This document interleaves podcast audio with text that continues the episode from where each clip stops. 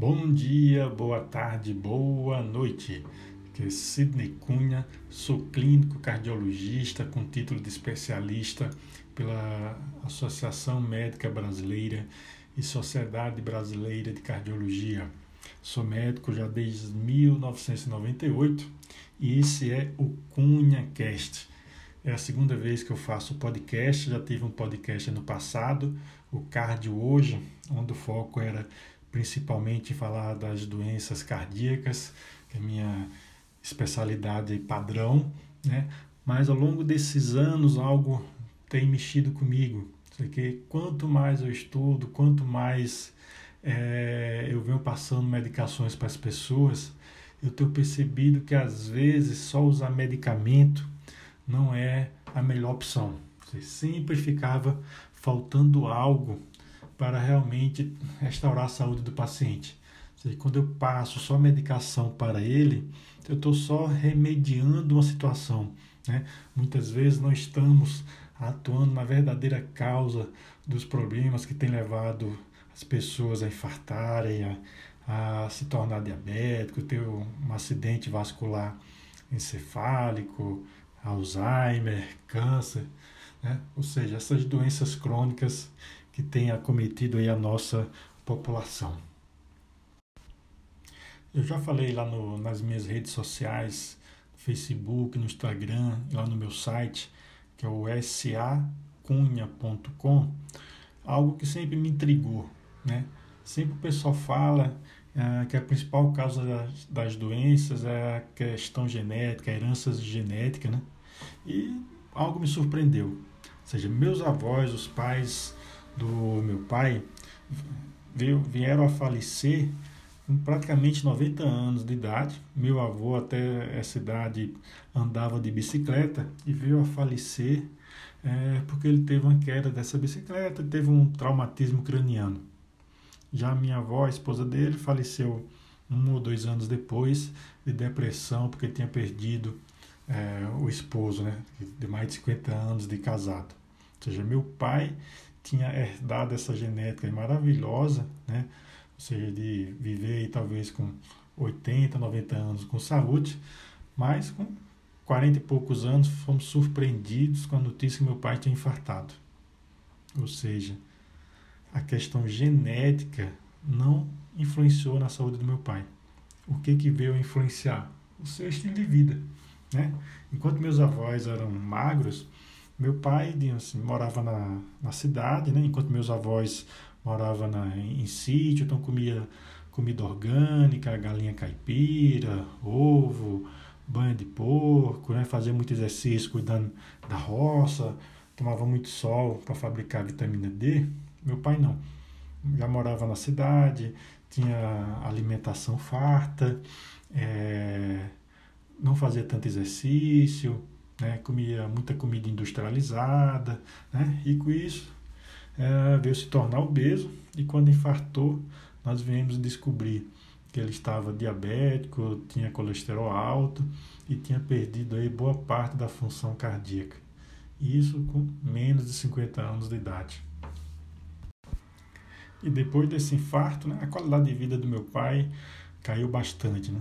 Já não conseguia fazer mais tanto exercício, apesar de tomar várias medicações, é, mas não tinha uma orientação adequada quanto à alimentação, continuava obeso, continuava diabético, com colesterol alto, de modo que veio a infartar novamente alguns anos depois, fez a, a revascularização miocárdica, né, ponta de safena e mamária, e com menos de 70 anos ele veio a falecer, com qualidade de vida muito restrita, ou seja, a genética que ele recebeu do pai e da mãe, ou seja, foi suprimida pelo estilo de vida que ele levou. Então, com isso, ah, eu decidi me dedicar a estudar por que, que isso aconteceu com ele e acontece com inúmeras milhares de pessoas, não somente aqui no Brasil, mas ao redor do mundo, né? E uma das causas que me levou, um dos motivos que me levou a, a... E isso foi um dos motivos que me levou a falar sobre esses assuntos é, que é o estilo de vida saudável para verdadeiramente prevenir as doenças. Né? Ou seja, ter uma alimentação saudável, uh, ter uma atividade física regular, dormir bem, evitar estresse, né? É, manter os níveis adequados aí de vitamina D, principalmente agora que nós estamos vivendo aí essa pandemia, níveis de vitamina D elevados na faixa normal é mais do que recomendável, é fundamental para evitar complicações é, do, dessa virose e ter nosso sistema imunológico em dia. Né? Então, isso lá no meu site, nas minhas redes sociais, eu sempre escrevo muito sobre esses assuntos. E daí veio a, a inspiração para falar aqui no podcast, aqui no CunhaCast, né? Isso que eu tenho aprendido aí ao longo desses anos, né? Vale frisar que isso aqui é apenas um tem caráter informativo, tá? Isso não substitui uma consulta médica ou uma consulta nutricional ou com o profissional de atividade física, um educador físico, né? Se você tem algum problema, procure esse profissional que vai lhe orientar de maneira adequada. Né? Não que você tenha que concordar com tudo que ele vem, vem a falar, né? mas você vai ter um embasamento aí, uma opinião aí para decidir sobre como cuidar da sua saúde. Esse é o primeiro episódio do Cunha Cast, né? Vou tentar editar aqui para tentar ficar o mais agradável possível. Se você puder dar, dar o feedback aí uh, nas redes sociais, eu ficarei muito grato para que possa melhorar uh, esse trabalho a, a cada dia. Então, vamos falar sobre a resistência à insulina. O que é resistência à insulina? A resistência à insulina é uma epidemia que tem acometido aqui da nossa população, acometeu meu pai, é, e, e tal, não sei se você sabe o que isso quer dizer. Mas a resistência à insulina, ela compromete mais da metade dos americanos adultos. Né? Isso não é só um problema americano, né? é um problema mundial. Né? Segundo a Federação Internacional do Diabetes, o número de casos de resistência à insulina dobrou nas últimas três décadas e possivelmente ela irá dobrar novamente nas próximas duas décadas.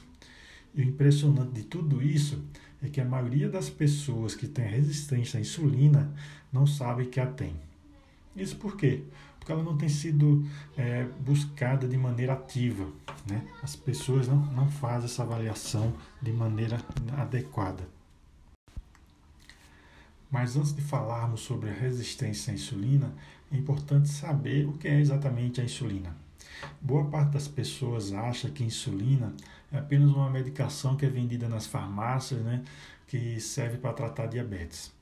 Não, a insulina é mais do que isso. A insulina ela é tão importante para o nosso corpo que ele mesmo já produz ela. Quando a insulina é produzida?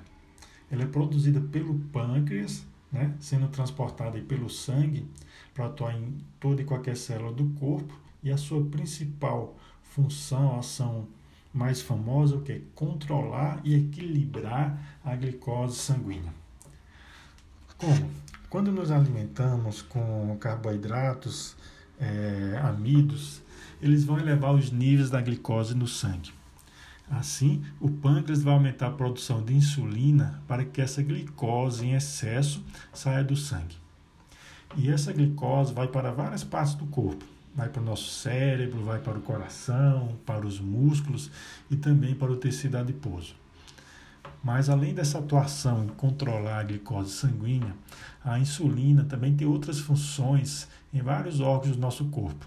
Por exemplo, quando a insulina atua no fígado, ela estimula a produção de gordura. A insulina pode se ligar aos músculos né, e favorecer a fabricação de novas proteínas, aumentando a musculatura, entre outras funções. Insulina também vai atuar em todos os órgãos do nosso corpo, regulando, por exemplo, o uso de energia, contribui para a mudança da, do tamanho das células, influencia na produção de hormônios e até pode determinar se uma célula vai viver ou morrer. Ou seja, a insulina é um hormônio anabólico, ou seja, é um hormônio que vai construir algo no nosso corpo. Então, em princípio, a insulina é uma coisa boa para o nosso corpo. O problema é quando ela para de funcionar adequadamente e seus níveis aumentam no sangue em demasia. Ou seja, assim surge a resistência à insulina. Então, de uma maneira bem simples, resistência à insulina é quando a resposta à insulina é menor do que a esperada. Quando uma célula deixa de responder à insulina, que pode ser devido a várias causas, nós falamos que ela se tornou-se resistente à insulina. Nesse caso, certas células precisarão de quantidades maiores que o normal de insulina para ter a mesma resposta que tinha antes. Assim, a característica chave da resistência à insulina é que os níveis sanguíneos da insulina são maiores do que costumavam ser e, frequentemente, a insulina não funciona tão bem. Níveis sanguíneos elevados de glicose são danosos para a nossa saúde. Já pode até ser letais. Né? Você já deve ter escutado falar que um paciente diabético veio ter um infarto, veio a ficar cego, teve um acidente vascular cerebral, que é o, o popular derrame, né? Então, é, essa glicose tem que sair do sangue. Então, a insulina funciona mais ou menos como se abrisse as portas dos vasos sanguíneos para que essa glicose saia do sangue. E assim, os níveis de glicose retornariam a um nível normal, aceitável no sangue. Mas como fica esse controle de glicose em uma pessoa com resistência à insulina? Esse processo ele vai ficar comprometido e pode levar né, ao que nós chamamos de hiperglicemia, que é o excesso de glicose no sangue. E se essa hiperglicemia persiste por muito tempo, a pessoa pode desenvolver o diabetes tipo 2, ou seja, é aquele diabetes que é mais comum nos adultos, né? É, principalmente pessoas que estão acima do peso. Em uma pessoa normal, a glicose e a insulina estão mais ou menos equilibradas. Na pessoa que tem resistência à insulina, a insulina é proporcionalmente maior em relação à glicose quando comparada com a pessoa normal sem resistência à insulina. E aqui está um ponto chave no tratamento da resistência à insulina, da hiperglicemia e do diabetes. Ao invés de, do tratamento ser pensado em baixar os níveis de insulina, que é o problema inicial, que é a causa de toda essa situação, o tratamento tem sido focado principalmente em baixar a glicose. E às vezes o pessoal dá até mais insulina, né?